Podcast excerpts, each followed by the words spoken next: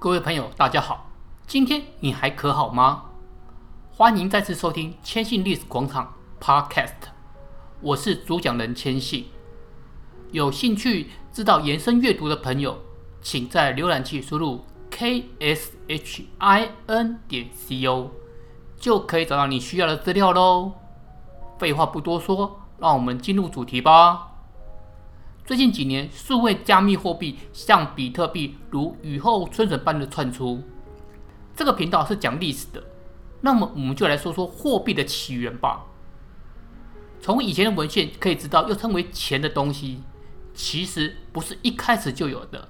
人类打从一开始的狩猎农牧时代，都是以以物易物的方式开始有货币的概念，是为了提高交易的效率才有的概念。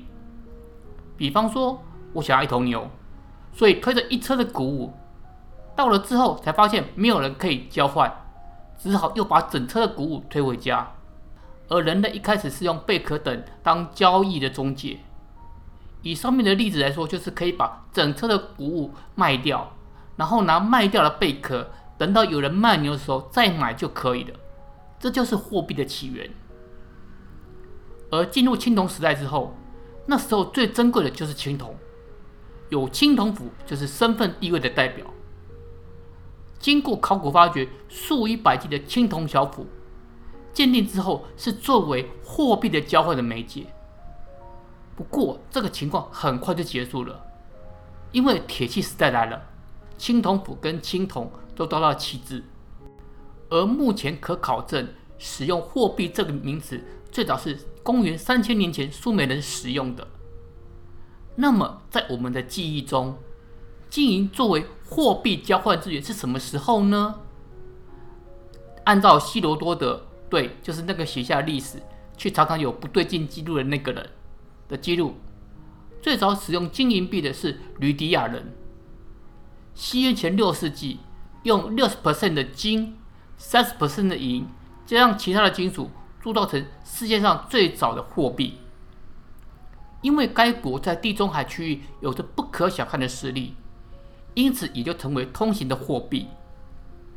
不过，有考古学家发现有五比五铸造的货币。换句话说，吕底亚人也是第一个操纵汇率的国家。根据文献，似乎有抱怨不满的情况发生，使用金银本身或是铸造的钱币作为交易中介。历史真的不短。这个期间，全世界有许多的国家都有发行货币，也就是用国家的信用担保此货币的价值。很多不一样的金银货币出现在同一个地区，比方说中国春秋战国时代，各地方都使用不同的货币，相对的汇率也是各不相同。好，让我们把眼光转到欧洲。很长一段时间的货币都是金银币，还有铜合金作为价值比较小的选择。本来人口不多的欧洲，随着社会经济与人口的发展，开采金银与冶炼的速度逐渐跟不上了。十五世纪时，还因为金银开采即将枯竭，许多的地方出现了货币不足的情况。尤其是经济发展的法兰德斯与意大利北部各邦国，因此出现了通货紧缩的情况。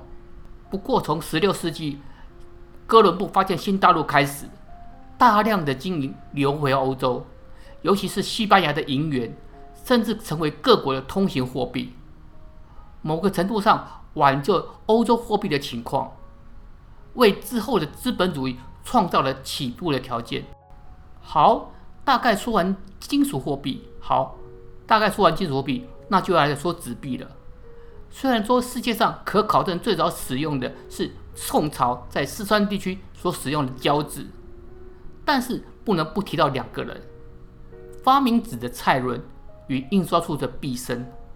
不管是贵金属或是金属钱币，都因为大量使用，不仅重量令人苦恼，金银还会有磨损消耗的情况。有考古学估计，开始使用金银作为货币，至少有两万吨在铸造使用中消耗掉了。这个数字大概都会想，如果集中到我手上，该有多好。因为有印刷术的发明，宋朝便利的纸币开始扩大范围使用，甚至后世还有一种笑话：印刷术就是用来印纸币的。不过这时候的纸币还没有国家作为保证，把这个当作是有交易功能的收据比较恰当。后来纸币慢慢取代贵金属，成为主要货币。但那个时候的功用是退换黄金，流通量也没有很高。这个情况一直到十九世纪出现了巨大转折，那就是资本主义经济的出现，一下子货币的需求就呈现爆炸性的成长。贵金属的货币因为数量跟不上，逐渐消失，但是货币还是有黄金作为保证价值，这就是金本位制的滥觞。本来啊，全世界各国都乖乖的按照规矩，手上有多少黄金就发行多少货币。不过这个情况碰上二十世纪初的经济大萧条，让各国政府头疼不已。想要刺激经济，又不能乱印钞票，得先看看自己的黄金储备。这个时候的很多国家都不好过，包括一战战败的德国。这时候民怨四起，让希特勒与纳粹掌握政权。其实很多国家都想放弃金本位制，但是没有人开第一枪。最后开口的是大经济学家亚当·斯密的母国英国。各国这下甩开膀子，用力的印制钞票，加上希特勒引发二战，让原本经济不振的美国，因为军事需求，竟然让社会活了过来。某种意义上，纳粹德国帮了英美一个大忙。至于现在全世界交易标准的美元，那就要说到二战结束后通过了以美国财长助理怀特所提出的怀特计划为基础的国际货币基金协定与国际复兴开发银行协定，总称为布雷顿森林协定。从此开始了布雷顿森林体系。这个协定让美元在国际货币占有绝对的优势地位。同样也带来巨大的利益。怎么说呢？靠着这个协定，美国可以不受限制的向全世界举债，偿还的债务却是不对等的，或是干脆不用负责任的。因为向别国举债是以美元计值的，美国大可以让印钞厂毫无节制的加印美元，即使演变成美元贬值，也能够减轻其外汇负债。又能刺激出口贸易，改善国际收支状况，基本上可以说是让美国占有绝对的领导地位。而这正是战后美国虽然经历了数十年的高额财政赤字，却依然能够保持经济状况稳定的主要原因。可以见到，在二战之后的经济总量的增长，美国是一枝独秀的。但是，让美国大占便宜的体系，不可能长久维持的。一九七一年八月十五日，美国总统尼克森宣布美元贬值，并停止美元的兑换黄金，象征布雷顿森林体系的开始崩溃。某个体系崩溃，就换另一种大家能够接受的协定喽。当年十二月，主要资本主义国家一再磋商下达成史密森协定，主要内容是美元对黄金贬值七点八九。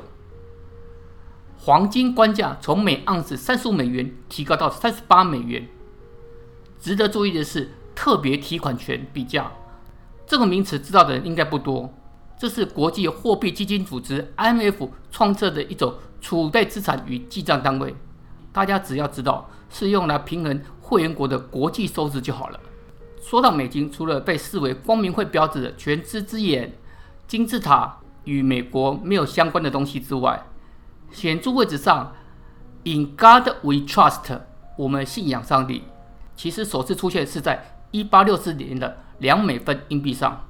印刷防止伪造的技术也不断的进步，像是在纸张印制作中加入了红蓝纤维，油墨加入磁性物质，演变到今天，美元在光线下会有不同的颜色显现，主要是用凹版印刷。但是酷印与号码却是用凸版，加深了仿造美元的难度。好，我们再来说说脱欧已经成定局的英国。即使在欧元区一样使用的英镑，新版五十元英镑上面的背面人物——电脑之父图灵，由于他过去的同性恋身份遭到迫害、定罪，直到近年才被英国政府赦免平反。这次登上钞票背面也是别具意义的。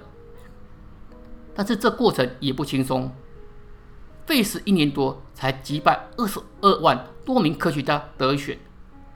这款新钞票将在二零二一年正式上路使用。图灵的故事完全可以说一集。这边千信只提到他最为人所知的，就是破解号称无敌的德军恩尼格尔玛密码机，让盟军得以破解德军的情报，得以击败德国纳粹，促使德国第三帝国与二战结束。而他研发的自动计算机机器与理论，也就是现代电脑科技的雏形，甚至 AI 也有它的身影存在。在同性恋违法的一九五零年代，这位英雄、科学天才，却因为同性恋者的身份，被以严重猥亵的罪名判刑，不得不接受荷蒙注射的化学去势刑罚。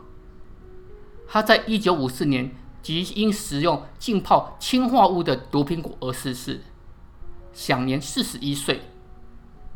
直到半个世纪以后，英国政府在二零零九年由时任首相布朗撰文正式道歉。二零一三年，英国女皇特赦图灵同性恋之罪，也进一步鼓舞催生了二零一七年生效的艾伦图灵法，赦免曾经因为违反同性性交法律。遭定罪的男同性恋者，约有五万人因此获得法律上迟来的平反。其实以上说的只是沾到货币历史的一点点边而已，很多的艰深名词说出来，连谦信自己都会睡过去。还是让有兴趣的朋友动手去搜寻相关资料吧。如果有很多朋友反映，切记再来做一集有关货币的故事喽。谢谢大家，我们下次见。拜拜。